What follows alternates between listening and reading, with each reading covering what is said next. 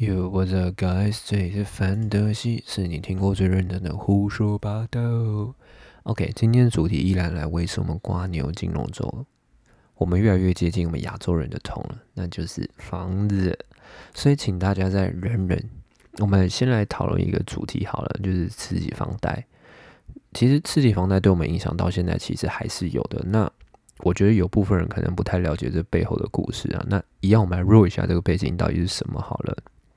刺激房贷它翻译也很多啦，就呃次贷危机这是大陆的翻译，那全名叫做刺激房屋借贷危机啦。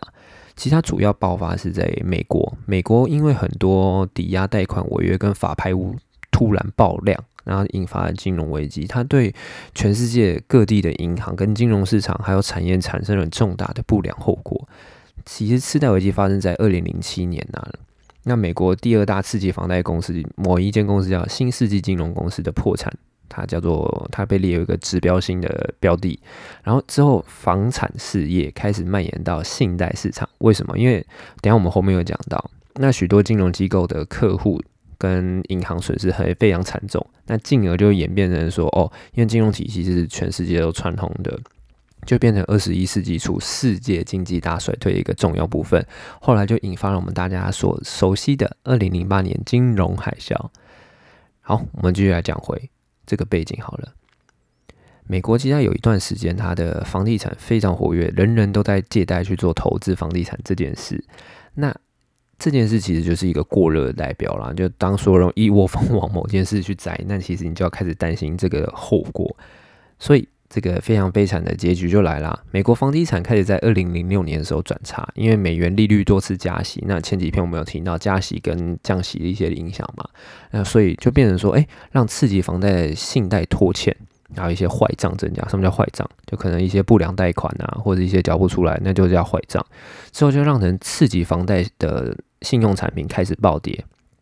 因为他可以会去拿出这些债券去做一些销售，他会包装成可能一个投资性的金融商品，叫你去买。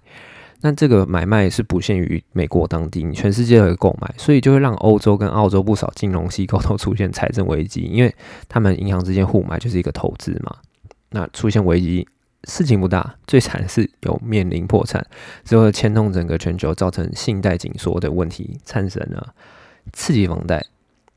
简称次贷，是指借款人信用不好的贷款。什么叫借款人信用不好？就像是我们拿房子去贷二胎，结果你房贷还没缴完，那你的利息会蛮高。现在房贷利率大概一点六多吧，你信贷比较差，可能会贷到两趴或三趴。那其实以房子这东西来说，算是蛮高的。那在二十一世纪，美国的房地产持续走高，那借款人信用不好也能获得贷款，什么意思？今天我没有固定收入。我也没有一些非常好的呃信用记录，你还是可以把钱借给我。美国人就是一直在做这种蠢事情，so 就发生这些情情况了。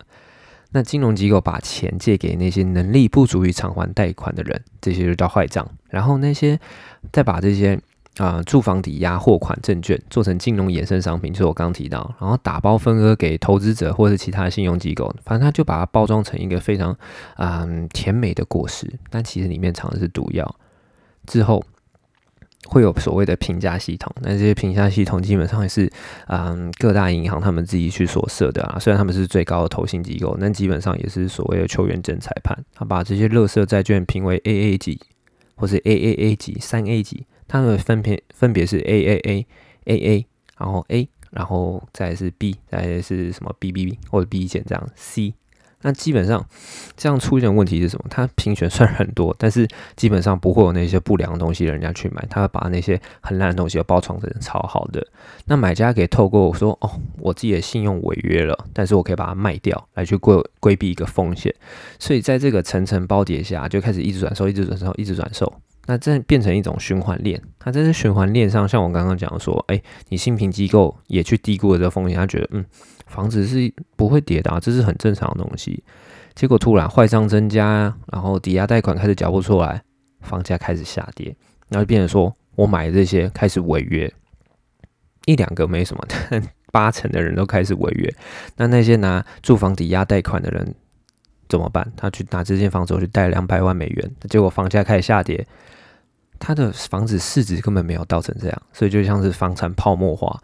就变成说许多金融机构他贷款出去的钱他收不回来，大家都破产，他自己也破产了，所以造成银行的机构资本额大幅下降。来说个标的好了，雷曼兄弟破产，他就被列为一个指标。好，那我们等下会讲。那基本上大家想了解这个过程，可以去看一部电影叫《大麦空》，它讲的非常详细，它也把很多的金融知识包装成一非常小小简单的情境剧，大家可以看一下。我觉得他讲的非常的棒。然后 Q E 量化，美国的 Q E 量化又。算是为了拯救这个东西所延伸出来的东西啦。不过它在这之前有个前身，只是那时候他把钱拨出去，大多银行为了弥补自己的坏账，他把钱收在自己手上，他不愿意去做人家贷款，所以就变成说又是一个额外的循环效应。没错，那这一系列就是所谓的发生刺激房贷风暴，那之后就衍生成零八年的金融海啸。重点是什么？我来总结一下，这个重点问题就是过宽的房贷，或是过宽的贷款。他就根本完全不考虑是什么阿猫阿狗，我也不考虑你是做什么职业。你想要钱，我就给你钱；你想贷款，我就给你贷款。那这个政策跟银行家和企业家的贪婪，就造成这一系列的崩跌。那大家一定会很好奇一件事：银行业到底是怎么赚钱？其实我听过一个故事，非常有趣，要分享给你们。就是有个银行家，他儿子问他说：“你只是做一个帮人家保管钱的，为什么你还能那么有钱呢？开豪车、住豪宅等等的。”他说：“儿子。”你帮我去冰箱拿一块五花肉，他儿子就嘣嘣嘣嘣傻傻的跑到他去做了，就一样帮他拿出五花肉，拿到他爸面前。啊，银行家又说：“哎，你帮我把猪肉放回去。”儿子，他觉得嗯，老爸这个人头脑怪怪，但他还是照做，就是完美的社畜培养，你懂吗？从从小开始教。OK，我开玩笑，我们继续讲回故事。后来他跑回去又跑回来，问他爸说：“哎，我这样跑来跑去有什么意义？肉又不在我身上。”银行家就说。你不用管肉，你看看你的手，他的手沾满了猪五花的油。对，这个猪油就是人家银行帮你去收款，然后再去放款的利息钱。这是银行营运的基本，它的呃赚钱的主要来源。但是零八年发生，他不是单单说把肉拿出来再放回去这件事，他是把肉拿出来放回去，然后再把肉偷偷藏起来，然后不给人家看。他说：“哦，我手上有油，有油。”这样。那之后，他把政政府有发肉给他们啊，他们也是把肉藏起来，不愿意给人家，所以才才会造成这一系列的崩底啊。那时候情况现在听起来很扯，非常非常夸张，但的确就是非常确实发生过这样的事情。那银行家倒了那么多，来挑一个主要来说好了。刚刚提到雷曼兄弟，他到底是什么背景？简单来说，它是一个百年企业啦。然后它成立在一八五零年，之后在二零零八年倒闭，结果是因为它贪心。他曾经让他股价是上百美元之后崩跌到一美元，对，就一股一美元。美国买股票是一股一股买的啦，他也要去签单位。OK，这不是重点。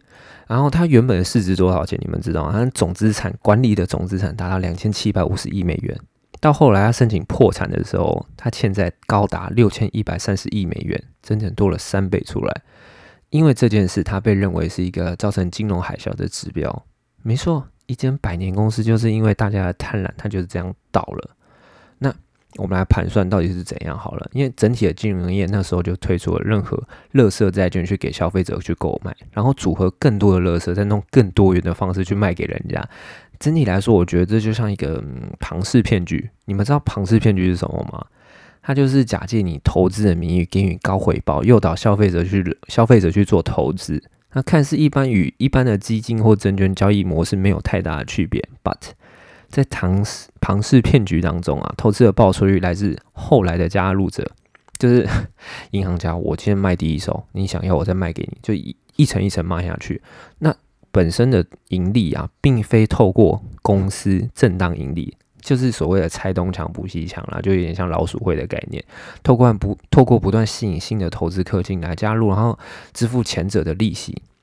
那短初期通常是可以回报了，就是可以回本跟赚钱。但是到后期你这个量瞬间放大以后怎么办？就是没办法，这个洞会越来越大，没办法补起来，所以这会造成一系列的人开始亏钱、亏钱、亏钱、亏钱，造成一个无底洞之后，收钱的那个人就消失，然后也还不用负责。那时候金融海啸发生就是这样，银行它本身不用负任何责任，它没倒，它也是可以去拿政府的七八百亿美金来补自己的空缺。然后那时候造成无家可归的人、自杀的人等等太多了。那你有听完那么多，你会不会觉得这一系列就是一种诈骗呢？而且政府还贴钱给你去诈骗？那发生这些股票效应，却没有人跳出来为这件事负责。所以我常来说，为什么？我常常说一句话了：当所有人热昏头的时候，没有人是受害者，大家都是加害者。雪崩的时候，没有一片雪花是无辜的。为什么？因为造成这个情况，就是整体股市的过热，所有投资人都应该去为这个事情去做负责。你怎么种，就会有怎样的果。那这个果，就是造成现在 整体经济崩溃的来源。那下一集我主要会着重在土地跟房地产，还有贷款的部分，所以让人去思考一件事啊，就是房子的价格是否合理啊？我该如何去做出选择？其实通常危机发生能做到一件事，我觉得每个人都应该做到一件事啊，就是冷静，保持你的理智去做所谓对的事情，你去提高你出手的胜率。当一窝蜂的人往房地产投下你一辈子的心血的时候，我求你要想一件事。这件事对我未来真的有帮助吗？因为房房子啊，这东西在台湾真的太贵了。你看美国，我打个比方，好，我那时候住我还有买一间独栋三楼，有花园，社区还不错，有保全，大概只需要嗯二十万美金左右，大概六百万台币。六百万台币我就可以住到还不错。你不要说什么台湾六百万能买什么，我那天看到台北是一个车位要一千万吧。所以你真的觉得值得吗？买房子这件事真的值得吗？有人说是为了追求更高的生活品质，但是你贷款一贷下去二三十年，你怎么会觉得你还有生活品质这件事呢？假如你赚很多钱，那 it's OK，It's fine，你能负担那是最棒的。那假如你赚的钱，像我之前有发过一篇嘛，你的投资，然后还有你的赚多少钱占多少比例才是合理的？你有办法去满足那个最基本的要求吗？